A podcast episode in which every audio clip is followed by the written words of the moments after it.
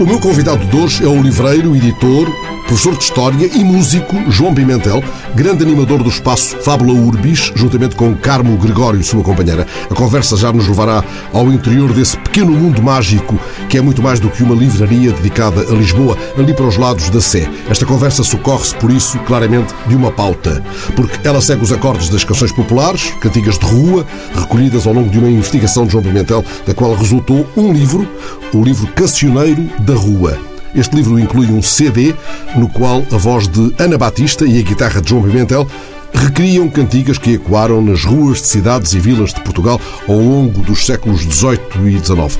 Boa tarde, João Pimentel. Este livro é o resultado de uma investigação e de uma coleção iniciadas por si, ambas, investigação e coleção, nos finais dos anos 70, segundo percebi. Essa investigação e essa coleção estavam limitadas a este filão interminável filão eh, de, do que poderíamos designar para início de conversa cantigas de rua? Não, a, investigação era bastante mais lata. Uh, Interessava-me pelo cancioneiro popular como fonte para o estudo da história. Na altura era estudante de História e, e a abordagem foi essa. Entretanto, comecei a trabalhar com o professor Viegas Guerreiro numa linha de investigação de hum, literatura tradicional portuguesa eu fiquei com a, a parte das cantigas e, de facto, o âmbito era muito mais alargado. Acontece que uma vez, com um dos investigadores lá da linha, o Dr. Paulo Caratão Sorumanho, que era o presidente da, da Sociedade de Amigos de Lisboa, um grande olicipógrafo, estávamos a conversar sobre a música popular, sobre a música popular urbana, sobre o fado na altura, nos anos 70, como se deve lembrar, o fado não, não tinha uma grande cotação. Não estava tão na moda. Não estava nada na moda. E lembrámos de fazer um, um levantamento bibliográfico sobre o fado, sistemático. E foi engraçado porque ele tinha uma biblioteca pessoal enorme sobre da lexicografia. E ele disse: Ó, oh, Pimentel, fazemos assim, eu, eu faço a pesquisa na minha casa e você faz nos sítios normais. Os sítios normais era a Biblioteca Nacional. Sim na altura em que se fazia tudo à mão. É? O que tinha uma grande vantagem, porque hoje, quando se pega na internet, a gente escreve qualquer coisa e aparece uma. Hum, hoje entra na Biblioteca Nacional pela internet. Na altura não era assim. Pois, na, na altura nem, nem computadores havia. Então, sentava-me ali, puxava uma, uma, uma das gavetas de cada vez, sentava-me e ia passando ali o, os fecheiros. É claro, começava pelo dedo escálico, etc. E isso permitia conhecer muita coisa.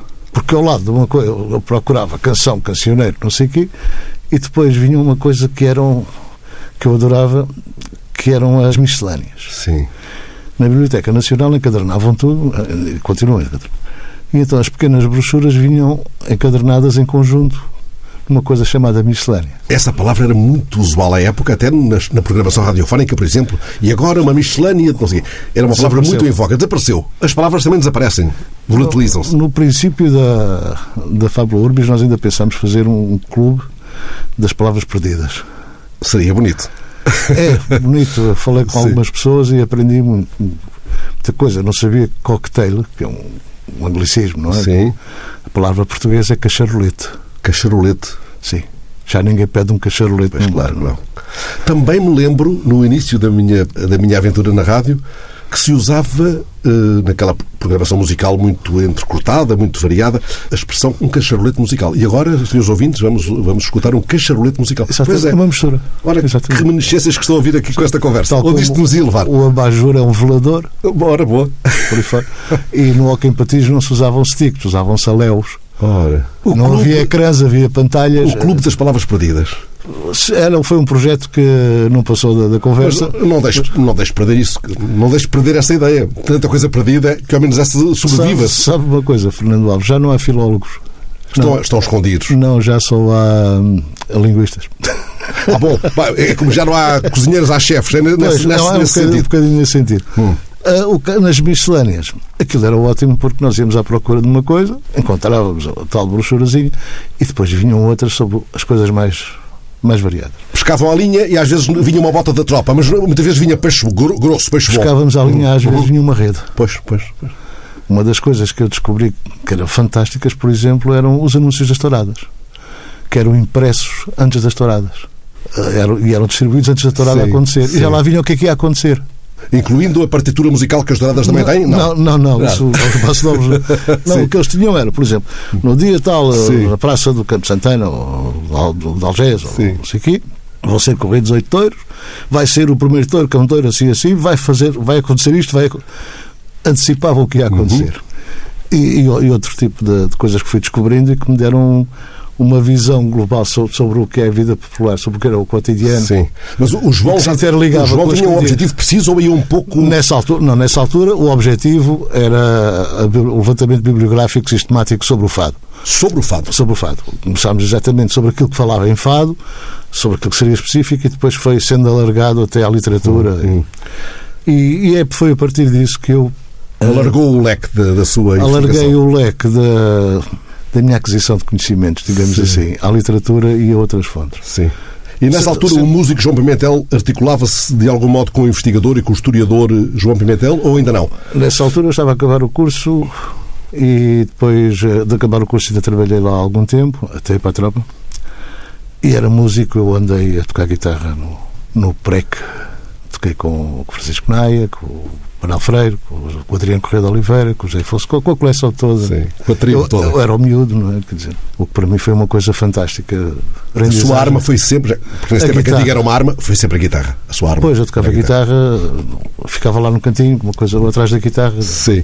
João, no CD que acompanha este livro surgem instrumentações uh, suas hum. de melodias de época, muito Sim. datadas. Em algum momento o seu modo, se posso dizer assim, uh, o seu modo musical se sobrepôs a registros originais dessas melodias. O que aqui está neste CD que acompanhou o livro segue, pelo contrário, escrupulosamente a pauta de cada tema.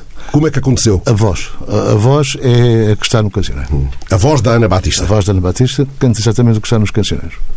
Ah, depois a harmonização, isso ah, também foi. Se não era tudo era todo um acompanhamento simples, acabava por ficar um Eu faço a pergunta porque, não sabendo uma nota de música, vejo Sim. que há ali pautas. Aquilo... Ah, as, pautas as pautas são da, das melodias da, das cantigas. Ah, as pautas já são resultado do seu próprio trabalho não, não, não, não, não. As pautas são a reprodução das cantigas como elas aparecem nos cancioneiros. mais antiga que, que Exato, como aparecem nos cancioneiros uhum. no, no, século XIX. Vejamos, por exemplo, para entrarmos eh, Sim. pondo as mãos na massa, esta flor da murta. Sim. Este tema remete para amores furtivos de um rei, Sim. no caso do João V, amores por uma dama eh, a que chamavam Flor da Murta, uma senhora que era casada com um poderoso Menezes, com um palácio na rua do Posto dos Negros, ali para os lados de São Bento. Era uma canção cantada nas ruas sem receio, tanto quanto pôde perceber, ou era cantada de uma forma é. velada? Não, é uma cantiga das ruas. Há muita mitologia no meio disto tudo. Não foi o rei que fez a cantiga. A cantiga é alusiva, provavelmente seria de alguma peça de teatro ou qualquer coisa. Há uma, um livro, até de um historiador, uh, o Alexander Colan deixou uma série de seguidores que, que, eram historiadores de formação e que se dedicaram a, ao romance histórico e que são narrativas fundamentadas na investigação que eles faziam. O caso do Pinheiro Chagas, por exemplo. Uhum. Eu agora estou a falar no Pinheiro Chagas, estou em dúvida se será do Pinheiro Chagas uma coisa que se chama a Necessidade de Dom João V. Não o posso ajudar, João. Pois, eu agora não me lembro, Sim. mas. Então, enquanto não, o João posso, pensa, vamos, não, vamos ouvir a Flor Murta? Tinha que verificar.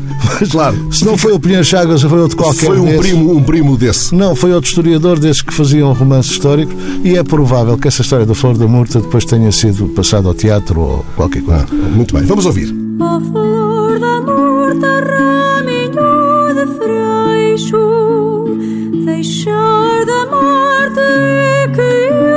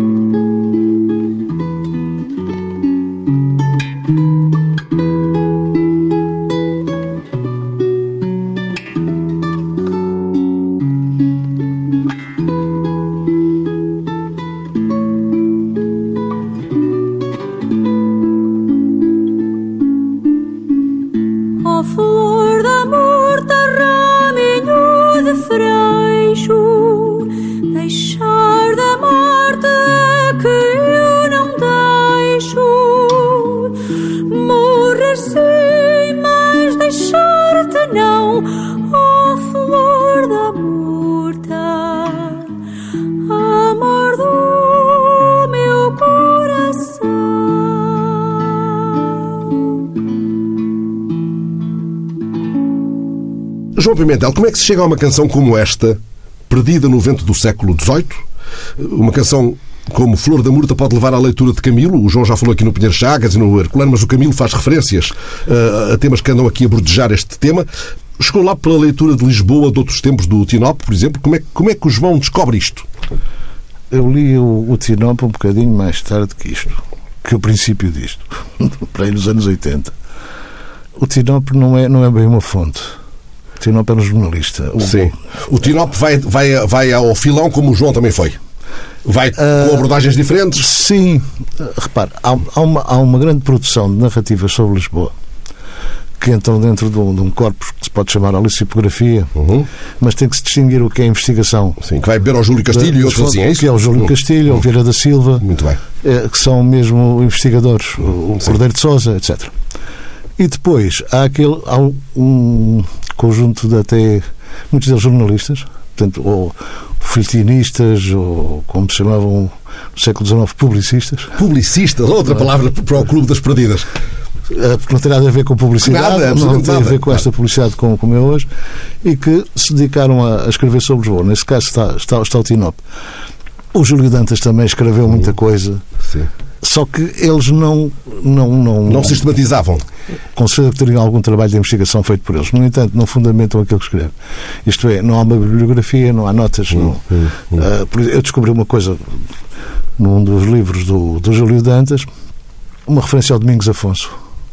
Que eu não sei se Que é tem mesmo, aqui uma canção também. exatamente, que eu não sei se é o mesmo Domingos Afonso Ou da outro. canção. Sim. Ou outro que seria Sapateiro. Sim. Ah, provavelmente seria o mesmo porque seria suficientemente conhecido para haver uma cantiga que é, que é uma cantiga irónica, não é? Porque ele, pelos vistos, meteria-se metia nos copos com a mulher, não é? Sim. e os filhos passavam fome. Ah, a expressão toca Rebeca Manel João não consegui encontrar até agora qual é a origem da expressão, mas suponho que é, que é uma expressão popular. Da época, sim, claro. Sim, que claro. significa está bem, deixa andar, vais ver que isto não dá resultado nenhum. Pois. Toca para aí que Toca Rebeca Manel João é uma que coisa isto há não- de não- onde daria, sem, independentemente não da tua nada. Não serve de nada. Ó ó, João Pimentel, usou uma guitarra romântica, estou a seguir Sim. as minhas cábulas, depois de ler atentamente o livro, mas há partes que, que precisam de ser descascadas agora. Eh, Porque é o seu instrumento ou porque lhe pareceu o instrumento mais adequado? Porque é o instrumento da época. Portanto, não é, esta guitarra romântica não é o instrumento que o João habitualmente dedilha quando está a espairecer. Quer dizer, pode ser. Pode É ser. Toca-se como as outras. É mais pequena, eh, tem uma organologia diferente. Sim. Ah, eu comprei esta no final dos anos 70, numa casa de pinheiros ali nos anos. Sim. E a passar, os casas de pinheiros tinham instrumentos fantásticos. E a passar e vi um- uma viola pendurada. E pedi ao senhor para me guardar aquilo durante uns tempos até arranjar os 3 contos e 200, ou que era que aquilo custava. Que era dinheiro à altura, caramba. Para um dinheirão, desgraçado. Ah, e pronto, e ela vinha com caixa e tudo.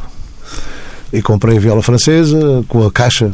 A viola francesa é o mesmo que guitarra romântica? É, ah, em Portugal chama-se viola tradicionalmente a guitarra. No, em Espanha chamam guitarra, é mesmo. Sim. A viola romântica ou guitarra romântica ou viola francesa tem diferenças na construção relativamente às chamadas clássicas, ao, ao modelo do, do António Torres. É mais pequena, mais, mais ligeira, mais fácil de tocar, tem um som muito mais doce. Não é? Se bem que o som desta não será o som original porque ela tem 120 anos, não é? 140 anos. O som degrada-se numa viola com 120 anos? Ou é possível mantê-lo afinadinho? Não, ah, quer dizer, a, afinação mantém-se. Hum. A qualidade do som é que a partir dos 40 anos das guitarras, segundo o Ramírez, se modifica por causa das resinas que secam demasiado. Perde fulgor, perde vigor. Pois, porque a made- a madeira é uma coisa orgânica, Claro, não é? Perde brilho. Sim, claro. A madeira é um ser vivo ainda. Quer dizer, enfim, embalsamado. Perde, perde algumas características, ganha outras. Pois. É o mesmo que acontece com as cordas vocais, João? Um grosso modo? Isto tem que perguntar a um otorrinolaringologista. Caramba. Não é o meu instrumento. Pronto. Pronto, perguntarei o dia. Eh, E como é que chegou à voz, já que falamos de cordas vocais, à voz de Ana Batista? Eu conheço a Ana há muitos anos. eh, Eu tinha um projeto semelhante a este e andava à procura de uma, de uma cantora e, curiosamente, conheci a Ana a, a dar aulas na mesma escola que eu, nas Aleias. Ela disse que era soprano e eu fiquei assim, primeiro fiquei um bocadinho desconfiado porque os sopranos, quando fazem aquela colocação de voz lírica, não se percebe nada do que eles dizem. No entanto, a Ana tem uma, uma versatilidade muito grande e consegue-se perceber tudo o que ela diz. Tudo, é verdade isso. É, tem uma dicção ótima, ela preocupa-se muito com isso também. Tem uma grande experiência vocal, começou a estudar música aos 5 anos, eh, tem uma grande experiência, em- principalmente em, em música coral. Ela canta no Richard Care, que é um dos grandes corais, e consegue fazer de facto um- uma voz popular e, erudita ao mesmo tempo, porque a Ana é, daquela, é uma cantora que olha para uma pauta e canta imediatamente, o que é uma vantagem. Isso é importante também para este tipo de, de abordagens? Sim, porque ela canta exatamente o que lá está. Pois. Não inventa. O João está a dizer de outro modo que ela canta como se cantava nas ruas no século XVIII? Não é isso que me está a dizer, outra Não, coisa. não, não, não. Ela, ela, ela não é uma cantora popular. Ah, ela é uma cantora erudita que canta música popular. É, é diferente. Sim, que canta o que está naquela pauta. Canta Agora, aquilo que lhe dão para cantar, exatamente. outra Ela- ela cantora, sem a formação da Ana Batista, cantaria aquela exata pauta de outro modo. É isso que me está a dizer? Sim, Pois. provavelmente não teria a mesma técnica que a Ana tem. E se bem que a, que a Ana se preocupa muito com a interpretação. Mas é um trabalho metódico, não é tão espontâneo como, Sim. como seria um cantor popular. Sim. Eu fiz, cheguei a fazer um trabalho desse tipo, sobre música açoriana, porque eu sou açoriano, com um cantor eh, açoriano, Bartolomeu Dutra, em que usávamos isto, eh, músicos eruditos, gente da Sinfónica, e ele cantava exatamente como à maneira popular. E esse contraste é, é muito interessante. Pois, isso deve ser muito curioso depois do resultado final disso, não é? O resultado final é, é muito interessante porque. Surpreendente mesmo para um músico como o João. Sim, há, há ali um contraste, até de afinação, muito ligeiro, não é? Porque hum, ele canta exatamente como os cantores populares. Esse contraste é surpreendente e é fascinante.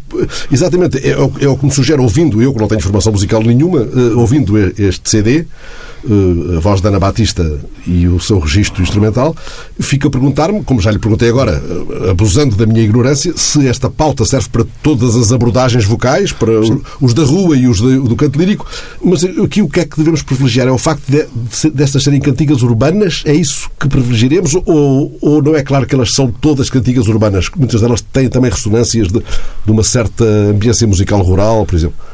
Infelizmente, infelizmente para quem, quem tem uma grande paixão pela música tradicional, a maioria das cantigas são de origem urbana. O João disse infelizmente, foi isso que eu ouvi? Para quem tem uma grande paixão pela música. Hum. A primeira abordagem que, que eu fiz, e que muita gente que eu conheço que se dedica à música popular portuguesa fez, era a procura do mais antigo, daquilo que era genuíno. E eu nessa procura encontrei muita coisa que de facto parece genuína, mas não é.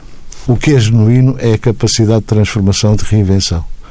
E o caráter coletivo que a, que a música tem, porque é feito por várias pessoas, não sincronicamente, mas diacronicamente, não é? E isso é que é, é que é de facto genuíno. Uma vez com, com o Daniel Vieira, que é, um, é uma figura de alto, já o pai dele era músico? Alto no Algarve. Algarve, sim. Fizemos uma recolha na, na Torre de Alto com o Daniel, que, é- que era mais velho que eles, diziam, os velhos de Alto. Os velhos de Alto. Ah, porque era uma aldeia de gente já idosa. E eles, no- na aldeia não havia ninguém a tocar instrumentos. A aldeia chama-se Torre de Alto, ainda Sim. mais, mais Ainda acima mais alto- alto, mais, alto- alto, mais mais alto que alto. alto. E eu perguntei, então, mas como é que vocês faziam os bailes? Disse, "Ah, era fácil, nós fazíamos uma roda, cantávamos e ba- bailavam um par de cada vez. O próprio canto O canto é que, é que acompanhava a dança. é que acompanhava a dança. Exatamente. Isso é formidável. Porque ninguém tocava instrumentos. O único instrumento que eles tinham era a voz. Sim. E cantavam todos muito bem, muito afinadinho e sempre da mesma maneira. Ó João, há nestas cantigas uma temática dominante? Ou foi o João que as arrumou em função de uma dada temática? Não, não há, não há matemática de medo. Quer dizer, haverá algumas mais proeminentes, como as questões políticas da época. Podia ter posto outras, como uma que diz eh, já só há papel em Portugal. Só há papel. Já só há papel em Portugal. De uma altura das crises económicas em que houve papel moeda. Ah, mas a cantiga era tão pequenina que Sim, que não era.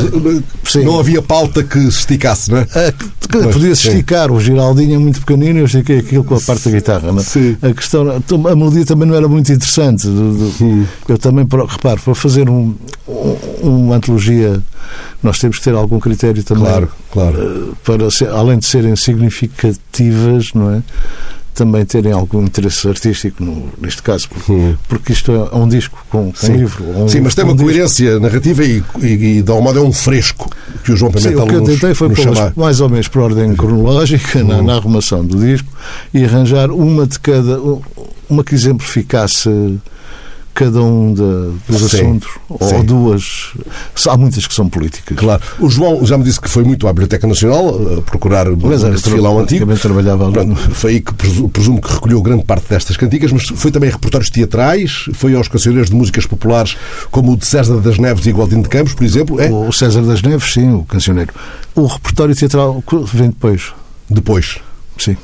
É muito difícil encontrar o repertório teatral também com as pautas. Hum, Mais fácil encontrar as pautas e depois a, a relação com. o- Sim.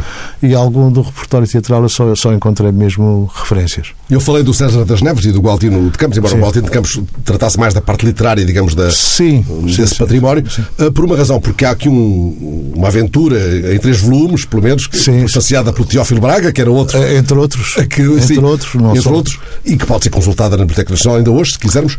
É possível encontrar este tipo de obras em livrarias especializadas? Olha, eu só consegui arranjar o volume no Alfarrabista. Sim. Ah, só conheço mesmo a coleção que está na, na Biblioteca Nacional, além do volume que eu tenho. Sei que o Padre Simões, que era o Padre de Guadalupe, na, na Ilha Graciosa, tinha outro, que era um padre também que já, já faleceu, que se dedicava à música popular, tocava violino e viola de arame. Sim. Aliás, o Teófilo também é açoriano, Sim. como o João e como o Padre. Sim, como, se como o? Padre Sim. Simões. Sim. há muitos açorianos músicos. Pois há, pois há. É- é- deve ser uma condição de, dos ilhéus, não é? presidentes da República. e- Também, também. E presidentes da Assembleia da República. Exatamente. Mas é, é coisa de ilhéu essa tentação da música? As primeiras, os primeiros instrumentos de cordas foram para os Açores no século XVI. Se é que não foram logo no século XV, quando, quando aquilo foi descoberto. Não é? E depois, repare, hum, os Açores foram uma zona muito isolada até há relativamente pouco tempo. E a prática musical é- era uma prática cotidiana, com, trabalhos. com diferentes níveis de profundidade, digamos assim. E muito marcando os trabalhos cotidianos no campo também? não, não parece, porque Não? os trabalhos cotidianos são individuais. Eh, Hum. Há, há uma grande produção musical de entretenimento, de, de- de convívio dos bailes e, e até mesmo de ouvir música. E eu tenho uma fotografia muito curiosa em que está o meu bisavô com os seus 12 filhos e todos eles estão a tocar instrumentos. Ainda há uns primos ali, são 20 e tal tipos, Todos com o seu instrumento. todos com o seu instrumento, que vão desde o violoncelo ao bandolim. Formidável. João Pimentel, este César das Neves a que nos Hum. estamos a referir é uma figura formidável, pelo que fui, pude perceber.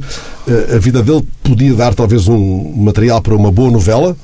Eh, Ele foi companheiro do Teófilo, já aqui citado, no trabalho etnográfico, foi professor de música. Sim. Terá fundado, é o João que o escreve neste livro, a primeira oficina tipográfica de música em Portugal, na cidade do Porto. É uma, foi uma referência que eu encontrei. Ao... Resta Por isso é que algum- digo que terá, não tenho Terá, certeza. sim, claro. Resta algum património dessa oficina que presumo agora ser a tipografia ocidental na Rua da Fábrica? É essa? É provável que seja, não, não sei. Isso não, não fui ao Porto para ver, já, já não, a minha investigação não, não chega aí. Não chega a tanto. Aliás, do- dos indivíduos que publicaram, mais que o César das Neves, Sim. porque não é o César das Neves que faz as recolhas. Ele arranjou uma rede eh, a nível nacional e, por exemplo, os dos Açores são, é, um, é um padre que. Aliás, há muitos padres que fazem essas Ligados a recolhas. este circuito, sim. porque o, já o Leite Vasconcelos usava os padres, Os padres, como, muito, como, claro. como, Como meio, fonte como como meio- não, não como fonte, mas como meio de chegar às populações também. E muitos dos padres, como temos aquele eh, monumento que é o Abade de Bassal, Sim. não é? que nunca saiu lá do, da, sua, da sua terrinha e que fez aquela obra monumental, Monumental, claro. de, de, de etnografia. O César das Neves conhecia muitas senhoras, porque são 600 e tal eh, músicas e todas dedicadas a uma senhora diferente. Diferente. É a obra. Ah, João Pimentel, outro precursor importante foi um tal João Vítor. Esse é João Vitória. João Vitória, Esse é que é uma figura. alfaiate de profissão. Exatamente. O João Vitória é uma, é uma figura. Um alfaiate que vai ao conservatório. O João Vitória é uma, é uma, é uma figura de facto que merecia, conhecia um estudo sério. Eu tive acesso, por causa da família, a um, a um diário que ele escreveu. O João Vitória uh, foi de profissão, de facto, alfaiate. Era um indivíduo muito uh, influenciado pelas ideias do Ferrer, um pedagogo anarquista que foi fuzilado. E então João Vitória achou que toda a gente tinha direito a aprender música e desenvolveu métodos para todos os instrumentos para aprender música sem mestre. Sim. A maioria dos grandes guitarristas de fado de Lisboa do princípio do século O Armandinho, por exemplo, o Armandinho foi um, do- foi um dos principais alunos do, do João Vitória. do João Vitória. Foi um indivíduo, ele morreu nos anos 40, 47, para aí. Publicou mais de mil cantigas populares em, em formato pequeno. Publicou não sei quantas coisas com arranjo para piano. Obras dele, obras de outros. Fez uma coisa que eu suponho, isto é a hipótese que eu ainda não tenho prova, que era ir ao cinema, quando apareceu o sonoro, ouvia as músicas, transcrevia-as e publicava. Sim. Eu tenho até fixado na, na fábula, quando foi da crise, uma pauta que diz a crise acabou. E por baixo diz Foxtrot sonoro, é do João Vitória. Formidável. João, proponho que escutemos mais um tema, eh, porque o tempo esgota-se. A Maria Cachucha, se estiver de acordo, é aquela cantiga que pergunta: a Maria Cachucha, quem te cachuchou? Lá está outra, outro verbo, que chegou a ser um verbo muito usado, este cachuchar. E é a mesma cantiga que responde. Foi um frade bento que aqui passou. Esta é uma cantiga licenciosa, com versões muito mais agrestes do que aquela que aparece no livro. Sim, eu ainda me lembro de ouvir cantar a Maria Cachucha com coisas mais licenciosas que essa. Ainda mais. É, é incrível como uma cantiga dura ao longo do tempo, dois séculos, até o século XXI. Sim, e a expressão permanece também. É do tempo da Maria Cachucha. É do tempo da coisa- Maria Cachucha. Uma coisa muito antiga. Vamos ouvir. Maria Cachucha, Cachucha Maria Que eras Cachucha é que eu não sabia Maria Cachucha, quem te cachuchou Foi um fredelinho que aqui passou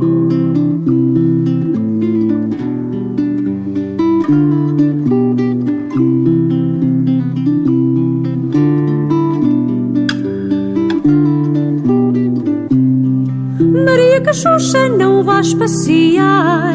Chove agora muito, podes te molhar. Maria Cachucha, não vás ao quintal. Em sainha branca que parece mal.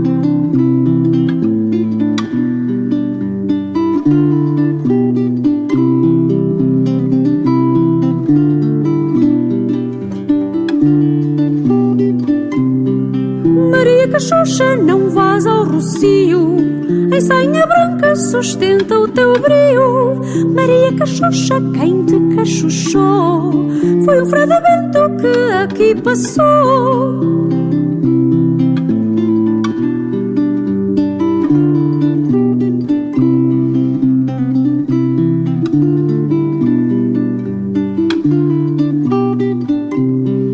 Maria Cachucha, diz-me com quem dormes. Durmo com frade, frades não são homens. Cachucha, com quem dormes tu? Eu durmo sozinha, sem medo nenhum. Esta é uma cantiga recolhida em Lisboa, mas que terá atravessado o mar. Para muitos trata-se de um fandango espanhol dos finais do século XVIII, mas que terá até origem em Cuba. Lá está, mais uma ilha cheia de música. Sim. Eh, Eu não sei se, se essa origem cubana da, da cachucha Não é que, lenda, que é uma sim. dança. Sabe que há, há hipóteses que nunca, nunca são verificadas suficientemente, tal como a origem do fado, por exemplo. Hum, pois. Ah, o fado já se escreveram quilos de livros sobre a origem do fado e é, é uma questão do ovo e da galinha. O que é que Sim, nasceu primeiro? foi mais- a galinha ou o ovo? Primeiro foi a fadista ou foi o fado? Por acaso primeiro nasceu a fadista e depois o fado? Porque a fadi- o fadista, o que vem dicionarizado, são as prostitutas. O fado originalmente é uma cantiga de prostitutas. É verdade que esta Maria Cachucha foi cantada em Londres no balé de uma ópera de Tocada, Rossini? tocada, não é cantada. A letra, a letra é metida pelo povo. A melodia é de um bailado. Então, a letra cavalga uma melodia eh, que existe e que corre. O Lopes Graça dizia que era a característica voadeville da canção popular portuguesa. A mesma, a mesma melodia dá para Dá para tudo, dá para tudo. João, a sua vida foi dividida entre a atividade de livreiro na Fábula Urbis e a de investigador e de intérprete musical e de professor de História. O livreiro em algum momento atrapalhou o músico e o professor de História também, ou não? Ah, sim. Atrapalharam-se todos uns aos outros. Ah, tanto mais que o livreiro acabou por ceder à, às prioridades dos outros. A Fábula Urbis, a vai fechar no fim deste Pois é isso, eu li essa notícia fiquei, fiquei mais uma vez. Aliás, um dia destes banalizamos esse incómodo, porque vamos lendo notícias sobre o encerramento Sim. anunciado de livrarias e outros lugares eh, que estimamos. Esse fim próximo da Fábula Urbis, esse desfecho, continua a ser um desfecho provável de uma experiência singular em Lisboa? Ainda é possível remediar o mal se, que se anuncia? Se alguém quiser continuar o projeto, pode continuar. O eu, João põe-se de fora? É? Eu ponho. Uh, é, é, incrível, repare. Durante muito tempo só havia uma livraria especializada sobre Lisboa, que era a livraria da Câmara Municipal. Depois apareceu o Fábio Urbis, havia duas. Depois a Câmara Municipal fechou a livraria. Ou seja, só havia no mundo uma livraria especializada em Lisboa. A Fábula Urbis. Fábula. E agora vai acabar. Ou seja, Lisboa não tem capacidade para ter uma livraria especializada sobre si própria. É tremendo. Este espaço da Fábula Urbis. Uma das poucas cidades Sim, de... que tem uma ciência ou uma, uma, sem dúvida, uma área sem disciplinar dúvida. que só se dedica ao seu estudo, que é a litografia. É, é, é uma, uma livraria instalada num local antigamente ocupado por uma marcenaria. Sim. Uh, Abriu-se a propostas demasiado fabulosas para vingar no mercado por vezes tão cruel como este? O Fábio Urbix nunca foi um projeto comercial, foi um projeto cultural. Aquilo foi uma coisa pensada, eu moro ao lado, e eu e a Carmen achámos, pronto, um dia deixámos reformar e então tinha piada fazer qualquer coisa depois da reforma. A coisa saiu um bocado furada primeiro. Em 2007 começou logo aquela brutal crise. Houve quem me dissesse, não sei se ironicamente, você fez muito bem em abrir um negócio na altura de crise, porque a partir de agora nunca pode piorar. Isso é de uma ironia tremenda. Uh, não sei se será otimismo tremendo. e depois mudaram as leis das reformas, eu já devia estar reformado, continuo a trabalhar. É o azar de fazer coisas de que se gosta, João? Não é? não é o azar, eu acho que fiz muito bem. Aliás, eu tinha dito à Carmen, é preferível nós arrependermos de ter feito do que arrepender de não fazer. Também é verdade. Ora, nesta livraria que o João Pimentel animou com a Carmo, sua companheira, Carmo Gregório, para os lados da Sé, a cidade de Lisboa foi o tema único livros, discos, postais, histórias de lendas, exposições de fotografia, tudo remetia para Lisboa. Lisboa deixou-se distrair ou foi mesmo ingrata consigo? Não, Lisboa não existe. Lisboa é um mito, não é? Eu acho que uh, o turismo deu cabo da, da cultura em Lisboa. Hum. E não, não só o turismo, a própria evolução social. Hoje em dia faz-se uma grande, uma grande confusão entre o que é cultura e o que é entretenimento. A começar pelo próprio Ministério da Cultura que confunde essas coisas. Uh, se há ministérios que estão, que estão degradados no, na sua ética, que deveria ser a, a, a presidiação da cultura e da educação. Porque não há públicos sem, sem educação e não há cultura sem educação. E depois a aplicação da cultura ou o apoio à cultura não pode ser o apoio só a coisas mediáticas. Senão, eu outro dia estava-me a lembrar de um, de um disco vinil que eu comprei há muitos anos, de um, um grupo chamado Quartetos e Marlino, que eu vi lá que era um, dirigido pelo Carlos Paredes. Então, que era o Quartetos e Marlino? Eram quatro maduros que tocavam instrumentos de corda. Disse quatro maduros. Quatro maduros, porque já eram sim, sim. com alguma idade. Eu, eu, eu, hoje não tenho noção, na altura era miúdo, achava que eles eram muito velhos, hoje provavelmente seriam mais novos do que eu. Pois. e então tocavam música erudita, quarteto, mas com a família dos bandolins, em vez da família dos violinos, com dois bandolins, uma bandola e um bandoloncelo, sob a supervisão do Carlos Paredes, e gravaram um único disco, onde tem música de Mozart, de Boccherini, etc. E o disco chama-se Classicamente Amadores. Isso é tão bonito. É. Pois, isto é cultura. Pois é, pois é, pois é, pois é. Está mesmo zangado, João? Uh, eu já não me zango. Já me zanguei mais do que, comecei agora, sabe? Com, com, o tempo, com a idade, nós aprendemos a aceitar coisas que são inevitáveis. Uh, houve uma altura que eu pensava que se podia lutar e, e fazer e não sei o quê. Agora sou um bocado mais individualista e acho que pode-se resistir de qualquer maneira. De qualquer forma, eu vou resistindo. Sou professor, vou passando algumas mensagens daquilo que eu acho, que eu penso. Aliás, eu escolhi ser professor porque é a única profissão em que, que se pode ter quando se quer aprender porque faz parte, é direito, não é? Eu, eu tinha decidido que nunca havia de ser rico, a única coisa que eu havia de fazer na vida era, era aprender. E, tenho, e tento aprender o máximo que posso. É outro, melhor, é outro modo de enriquecer. A melhor profissão Sim, que eu podia claro. ter era ser professor e, e, e complementá-la com a de livreiro, porque eu gosto é de comprar livros, não gosto de os vender. Havia muitos livros que eu não vendi. Pois, o João terá sido o seu melhor cliente nessa experiência da De Fábula certa Urbis. maneira, nos livros, nos livros raros, sim. Sim. né? João, gostei muito de ter aqui. Não, foi um prazer. Ah, é com conversas assim, olhos nos olhos, que alargamos e enriquecemos a nossa rede social. Muito obrigado. Muito obrigado.